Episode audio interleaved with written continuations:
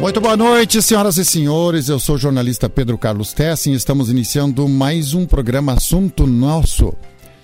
Sempre com patrocínio de House Beer, distribuidora de bebidas em Santa Cruz do Sul, que atende até a meia-noite, às sete e meia da manhã, na Felipe Jacobs e também em Veracruz, ao lado da padaria Choque Chu. Nós queremos saudar a toda a nossa audiência nesta noite conosco para mais um assunto nosso que sempre vai ao ar nas segundas e nas quintas-feiras. Eu quero saudar a toda a nossa equipe de jornalismo, parabenizar a, a equipe do jornalismo hoje a, pela estreia do repórter, do Arauto Repórter Unisque. Hoje foi a estreia, com grande repercussão. Parabéns a toda a nossa equipe, trabalhando de forma integrada nas redações das rádios, portal e Jornal Arauto. Nossa boa noite para todos então e obrigado, parabéns pela estreia hoje com o âncora, apresentador Tiago Rocha. Bom, nós vamos falar sobre dois assuntos hoje à noite no assunto nosso. Um tem a ver com os 40 anos do grupo Polka. É, o grupo Polka que agora em setembro vai completar 40 anos. É, Para falar sobre isso, está conosco o Ricardo Barbian, que é coordenador do Grupo Polka, coordenador, coordenador cultural também né, do Centro Cultural 25 de Julho, é, integrante dançarino do Centro Cultural 25 de Julho, é, profissional da geração, né, a empresa Geração, e ele vai falar, veio nos visitar hoje para falar dos 40 anos do Grupo Polka. Boa noite, Ricardo. Boa noite, Pedro. Boa noite a todos os ouvintes da Arauto. É um grande prazer estar com vocês essa noite. Sim. Ah, ao lado, claro, com devido distanciamento do Ricardo, nós conosco também, está a professora Luciana Tremea, é professora da Universidade de Santa Cruz do Sul, coordenadora de cursos da Universidade de Santa Cruz do Sul, presidente do Conselho Municipal de Turismo e veio nos visitar também para falar sobre turismo essa noite. Boa noite, professora.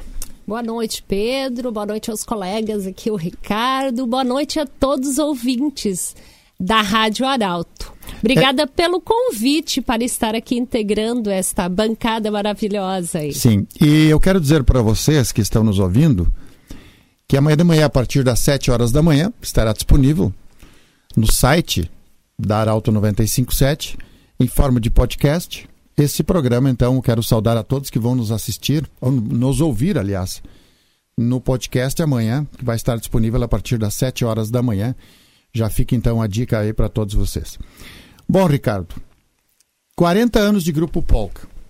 Eu me lembro da, das primeiras Oktoberfest, das primeiras apresentações do Polka na região de Monte Alverne. Enfim, o Polka era a atração. Na verdade, Existe um antes e um depois em se falar de cultura germânica em Santa Cruz do Sul, do surgimento do Grupo Polk e, consequentemente, também o Centro Cultural 25 de Julho. O que falar 40 anos de história? Quantos anos você está no, no, grupo, Ricardo? Eu já estou dançando, participando do grupo já faz 22 anos. Uhum. Né? Sou hoje o integrante mais antigo que faz parte do grupo, né? E dentro do, do 25 de julho também, esses 22 anos, mas na diretoria agora deve fazer uns 10 anos que a gente está trabalhando junto com a diretoria do, do Centro Cultural 25 de julho. Hoje é muito diferente tu, tu, tu vivenciar a cultura germânica como era há 40 anos atrás, como tu falaste, né? 40 anos atrás, uh, devido ao acabamento da Segunda Guerra ali, estava tudo muito adormecido, né?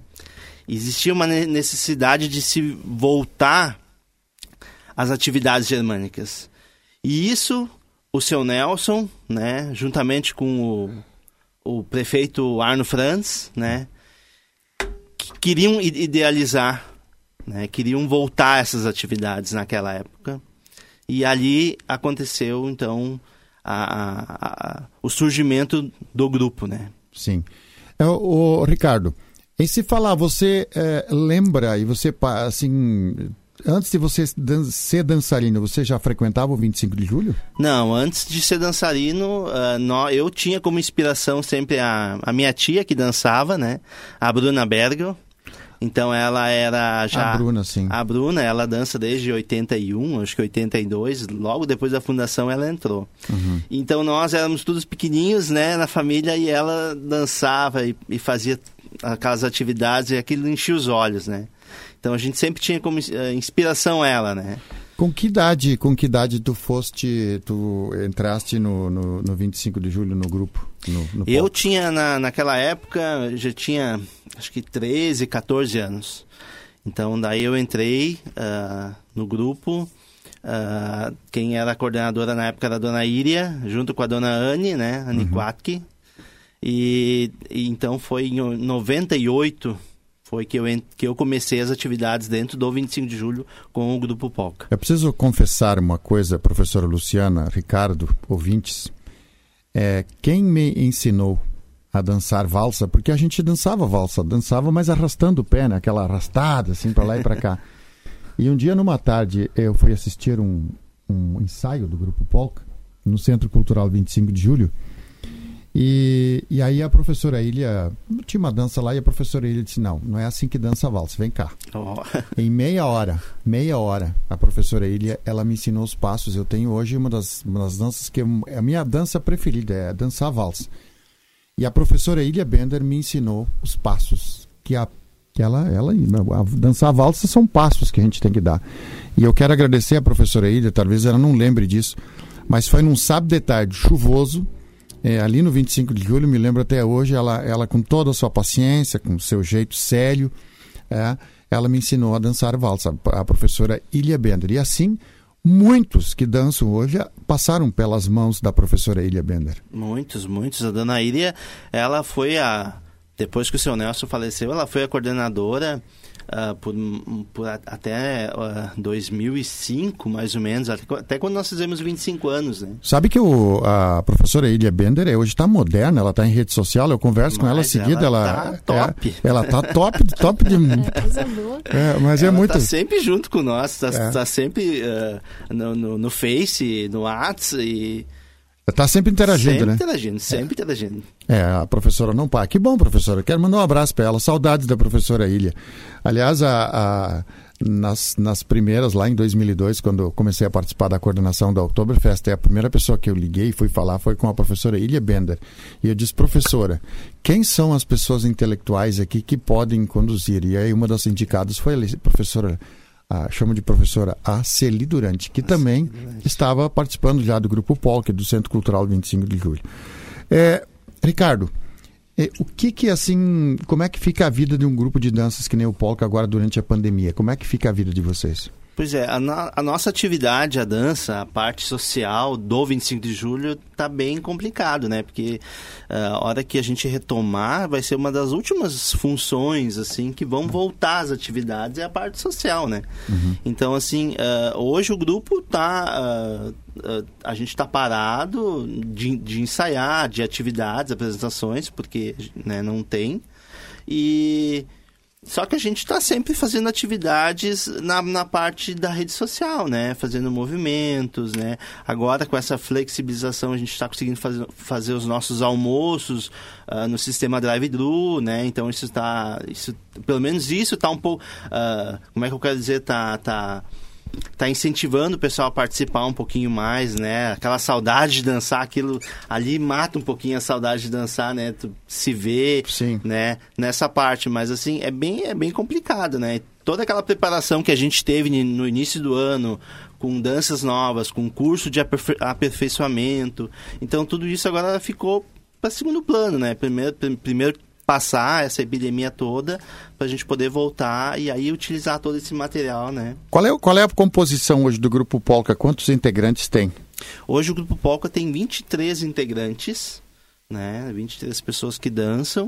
Uh, tem mais meninas hoje do que meninos, mas são em torno de 11 10 pares, então são, são três meninas que, que efetivamente que, participam. Que participam do grupo e como, oficial. Como, como funciona no 25 de julho? O Polka passa a ser, ele funciona como um departamento ou está integrado ao 25 de julho? Hoje, Vocês têm uma independência? Hoje, dentro do 25 de julho, a gente tem uh, uh, alguns departamentos, né? Então, uh, o, o 25 de julho é o nosso pai, né? É a nossa casa-mãe.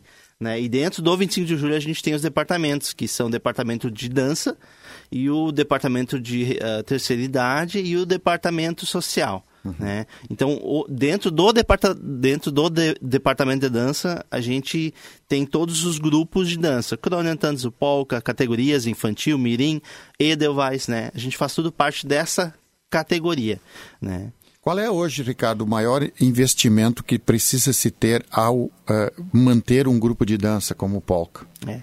Hoje o nosso maior, o nosso maior custo seria com as nossas uh, as, as despesas de viagem, vamos dizer assim, né? com a alimentação e a despesa de viagem quando a gente vai fazer uma apresentação. Isso seria o custo maior que o grupo tem hoje, né? Uh, um traje hoje para dançar, como é que funciona? Cada um paga o seu ou, ou, tem algum incentivo? Ao longo do ano a gente promove atividades, almoços, bailes, rifas, né? Tudo para arrecadar verba para num certo, num determinado tempo fazer um traje novo. Uhum. Esse traje novo, o integrante quando ele entra dentro do grupo, ele ganha, ele recebe, tipo um comodato, né? Ele recebe o traje ele vai ele tem que usar, ele tem que cuidar, ele tem que manter o traje, né? Se precisar trocar peça, tem que ser conforme é o, o, histórico do traje, né? Mas depois, quando ele não quer mais participar, então ele tem alguma outra atividade, ele devolve o traje para o grupo. Uh, para ser repassado para uma outra pessoa depois. Né? Qual é a vida média de um traje para um grupo de dança quando ele está num período de atividades, digamos assim, normais?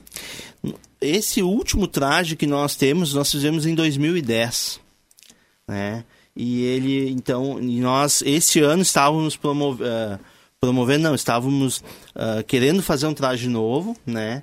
Para os nossos 40 anos, era a projeção, 40 anos, traje novo para o grupo. Mas a gente acabou também uh, dando, esperando quem sabe pro ano que vem, né, pra gente fazer, porque tudo virou uma incógnita no início do ano, né? Sim.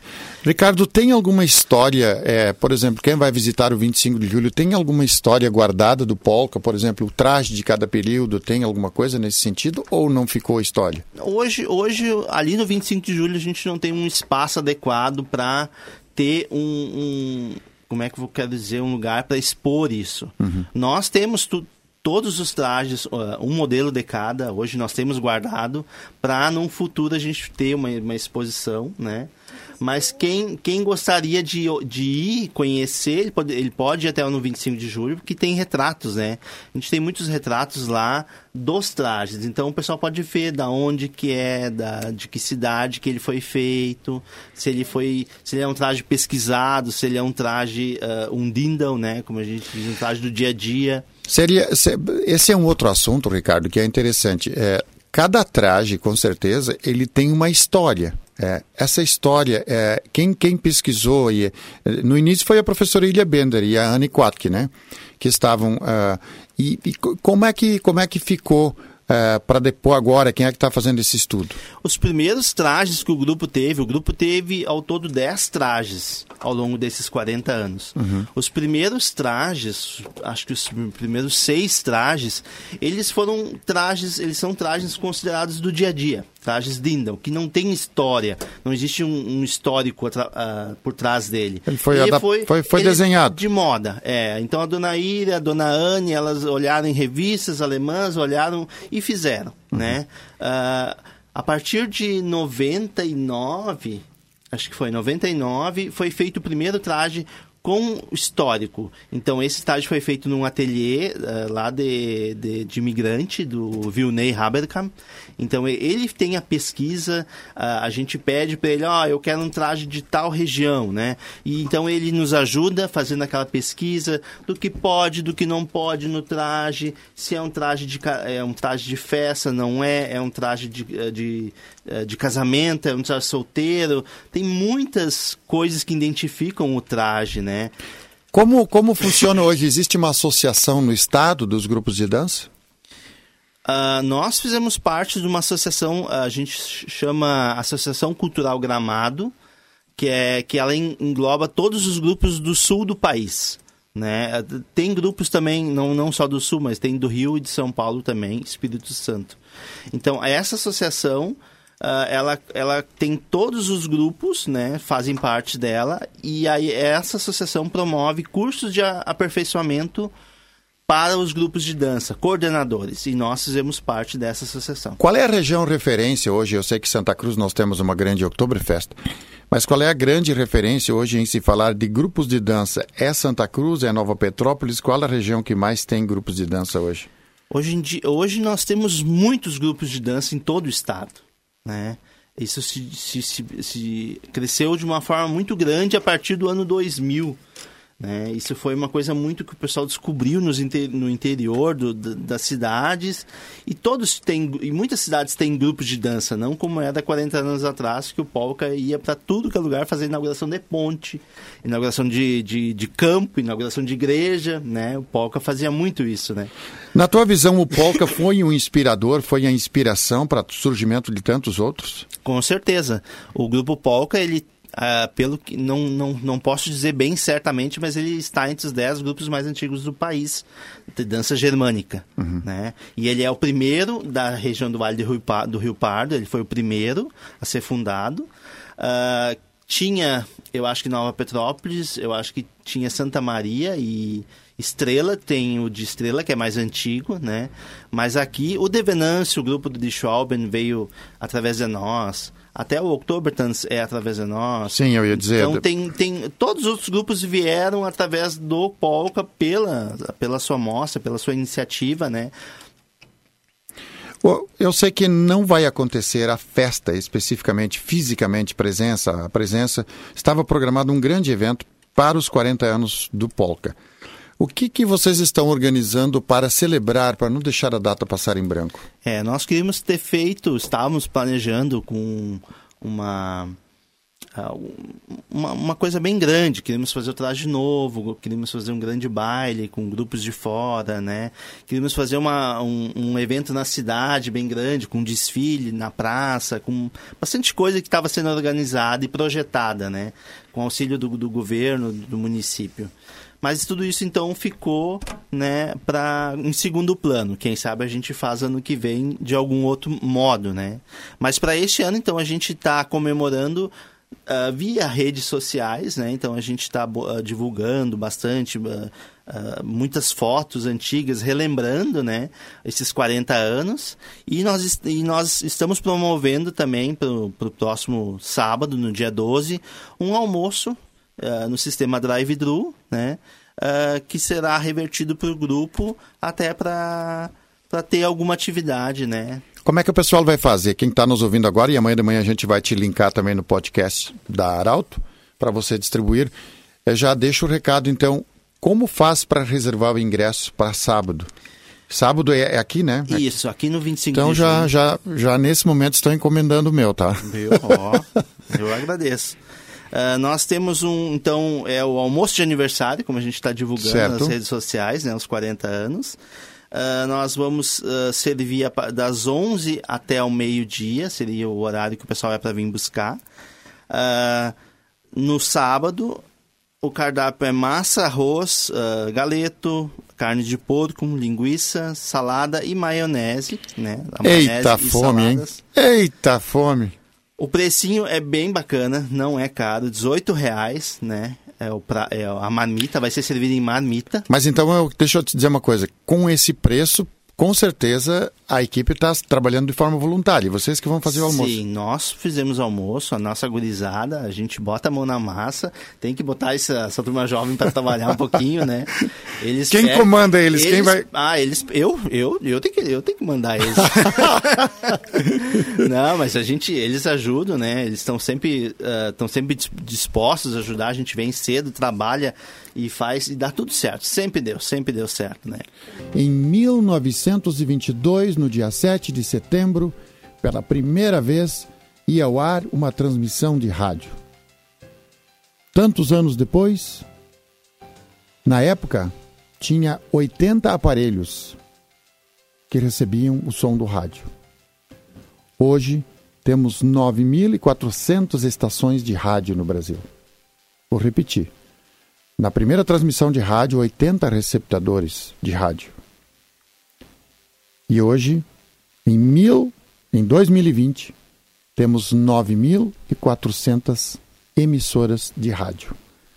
E o rádio está presente em 80%, 88% dos lares brasileiros.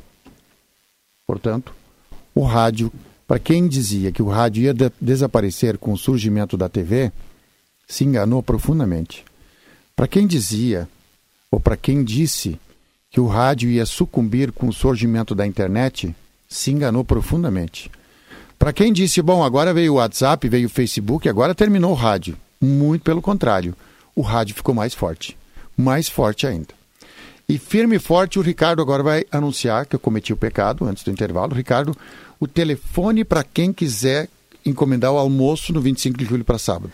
Sim, uh, eu vou passar o número de telefone, que é o meu, né, uh, Ricardo, é 5199841 5921. Repetimos? 5199841 5921. Muito bem, depois o Ricardo volta para falar sobre ações sociais. No último bloco vai ser esse o assunto hoje. E agora nós vamos falar com a professora Luciana Tremea. A professora Luciana, que é professora do curso de gastronomia da Universidade de Santa Cruz do Sul.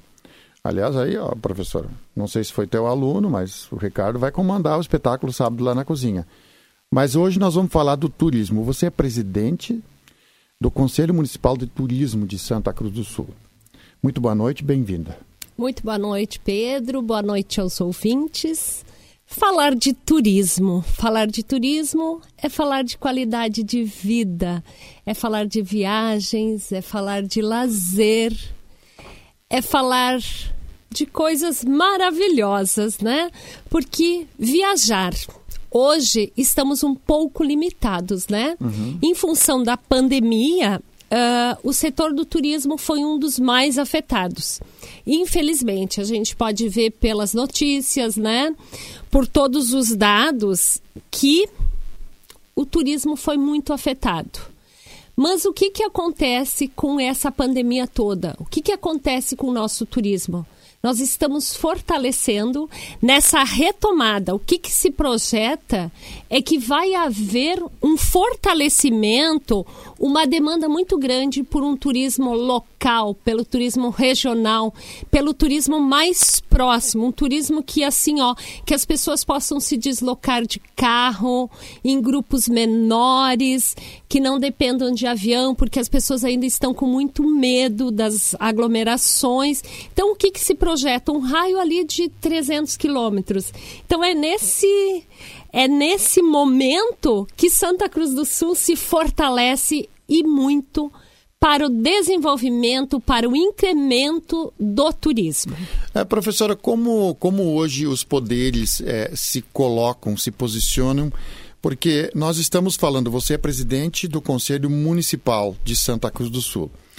Mas o turismo, é, ele é importante, como você falou, dentro do município, e nós temos coisas maravilhosas para explorar no nosso município coisas extraordinárias. É, mas a gente precisa transpor as divisas. Como se fala hoje, como se conversa com a região hoje para que Venâncio venha para Santa Cruz, Santa Cruz vá para Venâncio, Sinimbu, enfim, todo esse contexto regional, com, o que tem se falado, o que, que os poderes desses municípios conversam? Eu acho que assim, ó, Pedro, hoje eu estou presidente do Conselho Municipal de Turismo, né? Tivemos agora há poucos dias, né? Uh, fui reeleita a presidência do conselho, a Silvane é a vice. Está nos ouvindo. O Dejalmar é o nosso secretário, né? E temos um grupo muito bom no Contur, no Conselho Municipal. E quando se fala em turismo para os municípios, é um turismo sem fronteiras. O turismo não tem fronteiras, porque o turista, o visitante, o viajante, não sabe onde termina Santa Cruz nem onde começa Rio Pardo. Ele não se liga nessas divisas. Eu vou para o Rio Pardinho quando vejo eu estou em Sinimbu. Eu estou saindo de Santa Cruz e chego em Sinimbu. Então, o que, que tem que acontecer? Nós temos hoje a Turvarp, que é a Associação de Turismo do Vale do Rio Pardo, que é a nossa instância de governança regional. E o que, que nós precisamos?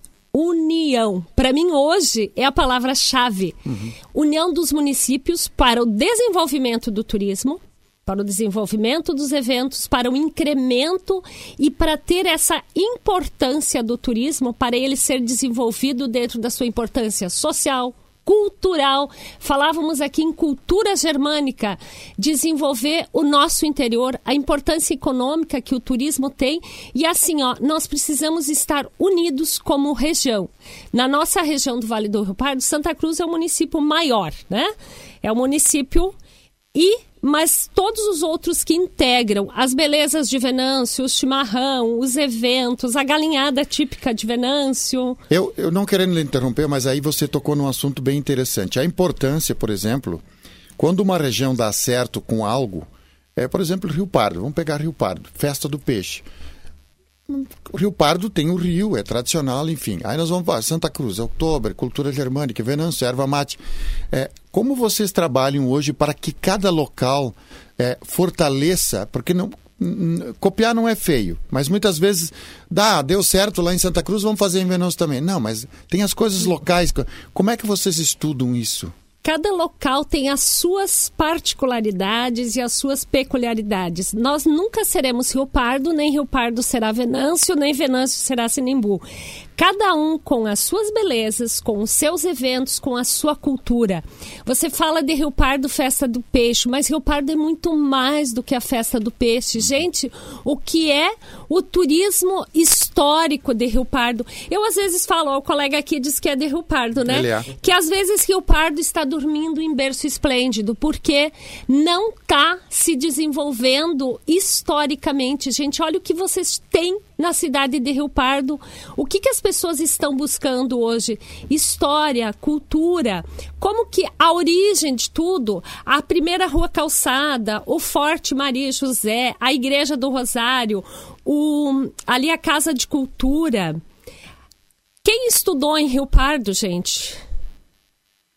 Qual o presidente do Brasil que estudou em Rio Pardo? Qual a cidade que teve isso? Explorar é isso tudo, essa história. Então, assim, ó, isso é muito importante. Venâncio Aires, o interior de Venâncio Aires, fantástico. Sinimbu, as, uh, como chama? As Ponte Pencils, uhum. a Cuca, a história da Cuca de, de Sinimbu, as belezas do interior, o pessoal tá saindo fazer caminhadas. O Rio Pardinho, então a gente nem fala, né? Das belezas que é passear pelo Rio Pardinho, né? Então, assim, ó, temos Vera Cruz, Vale Verde, Passo do Sobrado, Candelária. Quando a gente olha, eu é, Gramado Xavier, Herveiras, aquela região, num sábado de tarde de sol, naquele brilho, aquele, ah, eu acho maravilhoso, eu acho maravilhoso. inspirador. Inspirador. A gente falou de Rio Pardo, que nem assim, ó, muitos acham que uh, lá o Parque do Lutzenberg, como chama o Gaia, que é de pantano, mas não, isso pertence a Rio Pardo, né? Olha o que, que é a beleza daquele espaço todo. Então, assim, ó, a nossa região é riquíssima. E aí, falando de Santa Cruz do Sul, as belezas do interior.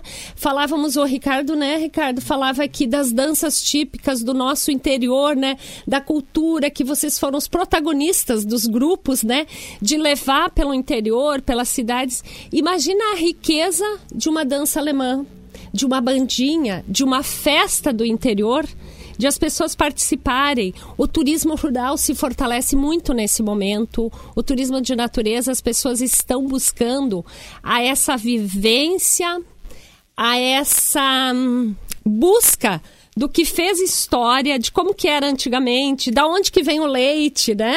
Ele não vem da caixinha lá, ele vem lá da vaca. As crianças irem para o interior e as pessoas estão buscando isso. Como não se pode fazer viagens para o exterior com todas as restrições, as pessoas o que estão viajando pelo interior do Rio Grande? Mas, oh, professora, é, eu conversava com a Silvane esses dias, a Silvane até estava é, falando sobre a parte da legalidade, da importância das pessoas que têm esse projeto de se encaminhar para a legalidade ter CNPJ, ter tudo legalizado para não serem autuados e não fazer as coisas ilegais. Mas aí vem uma, uma questão muito importante. Por exemplo, hoje os jovens, a gente vê muito jovem hoje que está investindo na propriedade. Eu falava do Vale dos Vinhedos em Bento Gonçalves, na região da Serra lá.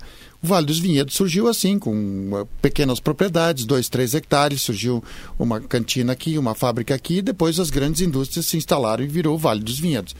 Quando a gente olha o nosso interior, hoje nós temos muitas pessoas muito jovens. Isso passa também por uma motivação, um incentivo. Nós temos hoje o Sebrae que já está acompanhando tudo isso, mas passe por essa motivação de dar orgulho, de dizer: eu sou empresário, eu tenho na localidade tal uma empresa, uma indústria, ou um turismo, ou uma cabana, porque nós não temos interior ainda. A gente tem já algumas cabanas assim, Sítio Sete Águas, Boa Vista tem, tem algumas cabanas assim, locais onde as pessoas podem se hospedar. Mas imagina, mais cabanas, mais locais para as pessoas virem se hospedar às margens das, da, da, das rodovias que nós temos. Eu acho que sim, ó. Isso é o maior orgulho de as pessoas se motivarem e usarem esses exemplos. Você coloca o Vale dos Vinhedos, o interior de Gramado, de tem aqueles o turismo rural no interior de Gramado, uh, Canela, aquela região São Francisco de Paula, ali o Vale dos Vinhedos, o Caminhos de Pedra, que as pessoas assim tinham vergonha de falar que eram daquele interior e de repente hoje são os lugares mais caros, o metro quadrado mais caro de Conversamos muito, muitas vezes eu fui até o Vale dos Vinhedos para conversar de como surgiu tudo isso. As pessoas iam, a pessoa ia para a faculdade, o pai pagava a faculdade para a filha se formar para depois conduzir. Hoje estão com eles lá com formação acadêmica estão conduzindo os negócios. É a grande maioria tem formação Acadêmico. em enoturismo, Exato. em turismo, em agronegócio, em administração, que retornam para a propriedade rural para desenvolver, porque viram assim, ó, da importância econômica e a importância social, a valorização, qualidade de vida dessas famílias que trabalham com e para o turismo. São, é, eu fico encantado em conversar sobre esses assuntos, que eu me encanto com isso, eu não vejo a hora passar. É, professora, mas assim, dentro do conselho hoje, o que, que se planeja, o que, que se, qual é a grande meta? Bom, a grande meta do Contur, na verdade, é o desenvolvimento do Plano Municipal de Turismo. Hoje nós temos uma empresa contratada, a Noratur, né, que está desenvolvendo juntamente com o Contur, né, e com todo o trade o Plano Municipal de Turismo. Com toda a função da pandemia, atrasou um pouco, né, as nossas etapas, mas ele está em construção e como você falava antes, né, todas as empresas que trabalham com turismo, elas precisam fazer o cadastro, elas precisam estar com isso tudo em dia, elas precisam atualizar não só a documentação, atualizar suas páginas, atualizar os seus dados, ter todas essas informações cadastradas junto à prefeitura, junto à Secretaria de Desenvolvimento Econômico e Turismo, e tem que estar com isso tudo legalizado. Porque o que, que se pretende? Santa Cruz do Sul é um uma cidade que tem assim, ó, uma cidade não, um município, né? Porque quando se fala cidade não, o nosso interior é muito grande e nós temos um potencial muito grande que precisa sim de ser desenvolvido quanto antes para uma atração maior de turistas e de visitantes. O, os ouvintes vão entender o que eu quero dizer, mas quando a gente, na época, por exemplo, de outono, agora ainda tem muitas árvores, até por causa da estiagem, muitas árvores com bergamota, com frutas. Mas quando a gente tem naquele período onde as frutas, onde as laranjas, pé de laranja, tudo, todas aquelas frutas estão ali, as árvores carregadas, a gente vê muita fruta que cai que não é aproveitada. Ou seja, alimento que a natureza nos proporciona de graça, uma árvore que alguém plantou, ou muitos cresceram pela própria natureza, que a fruta cai e não tem consumo. É, eu fico imaginando, professora, hoje, é, assim como no, no, Vale dos Vinhedos e agora em Cruzilhada também já tem é, os vinhedos onde o pessoal planta e depois esse, esse produto é comercializado. Vale Vale do Sol também tem, na, na região de Herveiras. Mas eu fico imaginando se aquele produtor que tem lá 15, 20 ah, pés de bergamota ou alguma fruta num final de semana, onde a pessoa ele tem lá uma cabaninha do lado na beira da estrada, apanhar, vendeu, colocar ali, como o pessoal já faz, pega, paga, deixa o dinheiro. Muitos locais têm isso. Por que seja um valor simbólico, mas 50, 100, você vai somar para a renda da família. Vai ser um estímulo para ele comprar alguma roupa, alguma coisa. É nesse sentido que eu acho que o turismo também, eu não sei se vocês estão planejando alguma coisa nesse sentido também, mas o turismo é, faz parte desse estímulo de alguém diz, bom, o que nós vamos fazer hoje de tarde? Vamos lá para a região de Monte Alverne, vamos lá tem bergamota naquela tem é, o suco para tomar, enfim, nesse sentido, ter um motivo para as pessoas se deslocar. E essa, e essa atividade, ela vem para agregar o produtor rural. Não é ele abandonar lá a sua produção do fumo, de leite, sei o que, criação, mas que o turismo rural ele venha como um incremento e que não se perca a autenticidade desses locais. Uhum. Muitas vezes as pessoas falam assim: ah, porque eu não sei falar direito, porque eu tenho sotaque, porque eu, como é que eu vou atender? É isso que as pessoas buscam, é essa autenticidade do nosso interior, de como as pessoas vivem, de como as pessoas recebem. Isso acho que é muito bacana. É a hospitalidade de Santa Cruz do Sul, é a hospitalidade das pessoas do interior, é a receptividade que tem que ser trabalhada quando alguém chega em nossa cidade. O sotaque, professora, pode ser uma das grandes atrações, você tem toda a razão. Eu vou dizer aqui, ó, preste bem atenção, você que tem vergonha talvez do seu sotaque. Tenha orgulho, vou repetir. Tenha orgulho se você tem sotaque. Toda pessoa que tem sotaque fala no mínimo duas línguas. Ela não fala só uma língua. Ela, ela fala do, toda pessoa que tem sotaque fala no mínimo duas línguas. Então, muitas pessoas às vezes você tem razão, as pessoas ficam tímidas. Ah, mas eu tenho sotaque, eu não sei falar direito. O importante nós já falamos várias vezes hoje com a rede social, a gente vê muitas vezes pessoas escrever, cometem erros de português. Às vezes na pressa nós mesmos escrevemos. Mas o importante é que a pessoa conseguiu se comunicar. A gente tem que entender isso. Ah, não, ninguém, nem todos tiveram oportunidade de fazer um curso acadêmico, de aprender as coisas direito. O importante é que a pessoa se comunique que consiga se comunicar. É importante esse detalhe que você falou de não ter vergonha. Não, ter, não ver... ter vergonha e não perder a autenticidade dos locais que trabalham com turismo. Verdade. Quem busca o interior, quem busca o turismo de natureza, o turismo rural, é porque ele quer ver isso. Ele não quer saber o que tem na cidade, ele quer viver o que tem no interior, como é produzido, aquela comida de raiz, aquela comida de vó, de nona, de oma, né? É essa comida que as pessoas buscam, os restaurantes coloniais, é, é, sabe, o desenvolvimento daquela cuca bem caseira, das, das produções artesanais das nossas famílias, das nossas comunidades. Tínhamos agora, né, o Festival da Galinha Recheada, final de semana aqui, o 25 de julho, né, fazendo o grupo Polka, fazendo a massa caseira, galeto, maionese, outros assados pelos seus integrantes. Essa coisa com muito amor e carinho. Gera, gera economia. A conversa tá boa e aí o tempo voa, a conversa tá boa, o tempo voa e nós estamos aqui um abraço para todos as, os ouvintes. Sempre lembrando que 10 para o meio-dia, estreou hoje, o Arauto Repórter Unisque, com toda a equipe de jornalismo integrada nas redações do, das rádios, do portal e do jornal. Uma grande equipe. São 25 minutos de jornalismo intenso, com muitas vozes.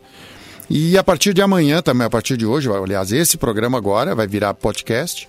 A partir de amanhã, 7 horas, estará disponível no site da rádio.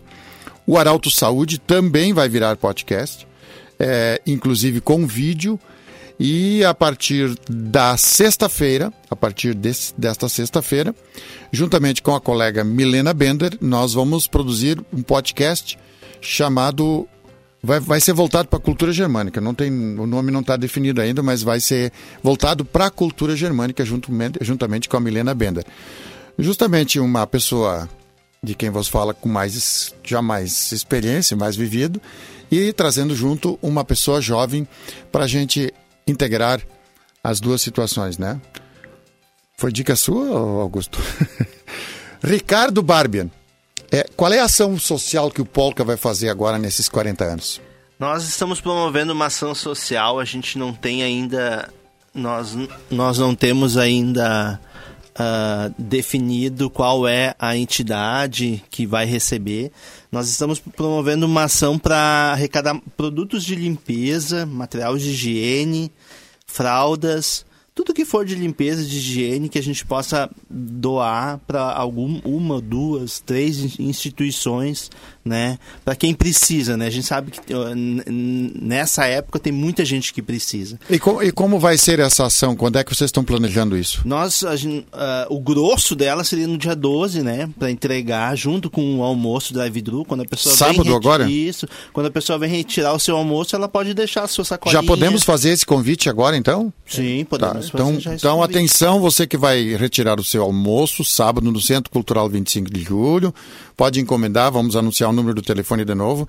Você pode doar um produto de higiene, limpeza. Higiene pessoal. Higiene pessoal. É, é tem muitas, muitas. Tem muitos produtos, né? A gente mencionou quatro produtos aqui que seriam os mais básicos: papel higiênico, fraldas. Uh, creme dental. É, creme dental tudo que, tudo que vier, a gente vai repassar. Né? Eu vi que a Luciana estava vibrando ali. Eu sei que tu, daqui a pouco. Ah, daqui a, desculpe chamar de tu. Daqui a pouco a senhora, a senhora, a senhora pelo respeito. a senhora pelo respeito agora. É, mas, oh, Luciana, eu sei que tu vibraste.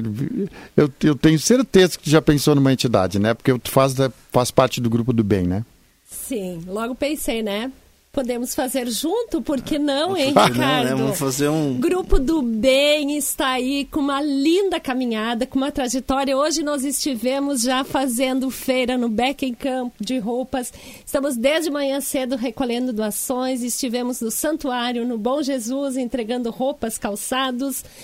Uh, montamos hoje já três cestas básicas para mandar para Vale do Sol. Nossa atuação é intermunicipal. E a gente está aí. Quando tu falaste dos produtos de higiene, de limpeza, Uh, eu te diria assim, ó, acrescenta ali naquele kit, pessoal, quem vai encomendar o almoço do Grupo Polca? Vamos lá, vamos encomendar com o Ricardo uma comida super gostosa. E quando vai lá receber o alimento, leve um kit com sabonete, creme dental, escova de dente, papel higiênico, absorvente, fraldas, isso tudo é muito bem-vindo e as pessoas às vezes assim, hoje nós estávamos conversando, as pessoas ainda têm um certo tabu de pedir absorvente, de pedir papel higiênico. Não, gente, vamos é ajudar é essas pessoas, é muito importante, é muito importante. E quando tu falasses de entidade, nós não somos uma entidade, o grupo do bem é um grupo de amigos, de voluntários que estamos aí há mais de 15 anos na estrada, mas neste ano eles se como vocês, fortalecem. Como vocês se organizam? Eu sei que vocês agora é, é, um ano de, como você falou, vocês se fortaleceram muito pelo trabalho. Mas como, como, é, como vocês se organizam para organizar esses eventos? Vocês não são uma entidade oficial, né? Não, não somos uma entidade oficial, nós somos um grupo de voluntários e de amigos com o lema de fazer o bem sem olhar a quem, porque o bem faz muito bem. E olha que eu vou dizer para vocês que nesse período de pandemia a gente tem feito muitas ações do bem. Como é que nós nos reunimos? Como é que a gente faz as ações? Nós temos um grupo de WhatsApp, nós estamos hoje em 161 integrantes uhum. no grupo. Claro que nem todos conseguem participar ativamente, como todo grupo, né? Uh, alguns participam mais, estão mais na linha de frente e a gente vai colocando ali as ações que vão acontecendo no dia. Desde o início da pandemia, nós tínhamos a produção de pães na Unisc. A Unisc é a grande parceira, né? Eu sou suspeita em falar da Unisc porque eu amo a Unisc, eu vivo Unisc, adoro, né? E a universidade, através do professor Ângelo, da professora Carmen, do, prof, do Belo, a gente conversou com eles e nós temos hoje um QG dentro da universidade. Nós estávamos no ginásio E quando voltaram as aulas práticas, a gente foi para a sala 102, porque nós recebemos milhares de doação. Hoje nós podemos dizer que em peças de roupa nós já distribuímos mais de 200 mil peças de roupa. Sim. E a gente se reúne lá. Todo sábado nós temos a produção da Sopa do Bem, que é feita lá no Centro Gastronômico, no bloco 33 da Unisc. E depois distribuído. Depois distribuído para em torno de 800 pessoas por sábado recebem a sopa do bem nos mais variados bairros. A gente vai fazendo a dança, a gente vai para o asilo também, no albergue. Sabe, professora, é, quando a gente conversa sobre um assunto agradável, o tempo passa rápido demais. Falava isso para a Silvane, que está nos ouvindo esses dias. A Silvane estava aqui, a gente estava falando do turismo, quando vê, a hora tinha passado. Infelizmente, nosso horário chegou ao fim. Ricardo, repita aí para a turma mais uma vez o número do telefone para encomendar o almoço para sábado. Vou deixar um, o número de telefone é 51 998 415921 com o Ricardo. Pode ser pelo WhatsApp, pode ligar e as encomendas a gente pede que seja até quinta-feira para a gente poder se organizar e atender bem. O Melto já reservou aí, né? Sim, já está reservado. Tá bem então. Professora Luciana, venha mais vezes. Ok, muito obrigado. Obrigado, Pedro, pelo convite. Obrigado a todos os ouvintes. E fica aí a dica, né? Façam o bem sem olhar a quem, porque isso faz muito bem. Nos encontre lá nas redes sociais. Estamos no Instagram, no Facebook, Grupo do Bem Santa Cruz do Sul. E assim, pessoal, vamos ajudar Santa Cruz do Sul a ser um grande destino turístico do Rio Grande do Sul. Vamos nos unir entidades, trade, comunidade, o setor público, privado, porque o turismo gera divisas, o turismo é qualidade de vida e desenvolvimento para as nossas cidades, para os nossos municípios. Falou a presidente do Conselho Municipal do Turismo de Santa Cruz do Sul e professora de gastronomia da universidade. Assunto nosso volta quinta-feira. Mas eu volto amanhã às 6 horas da manhã. Informação conhecimento.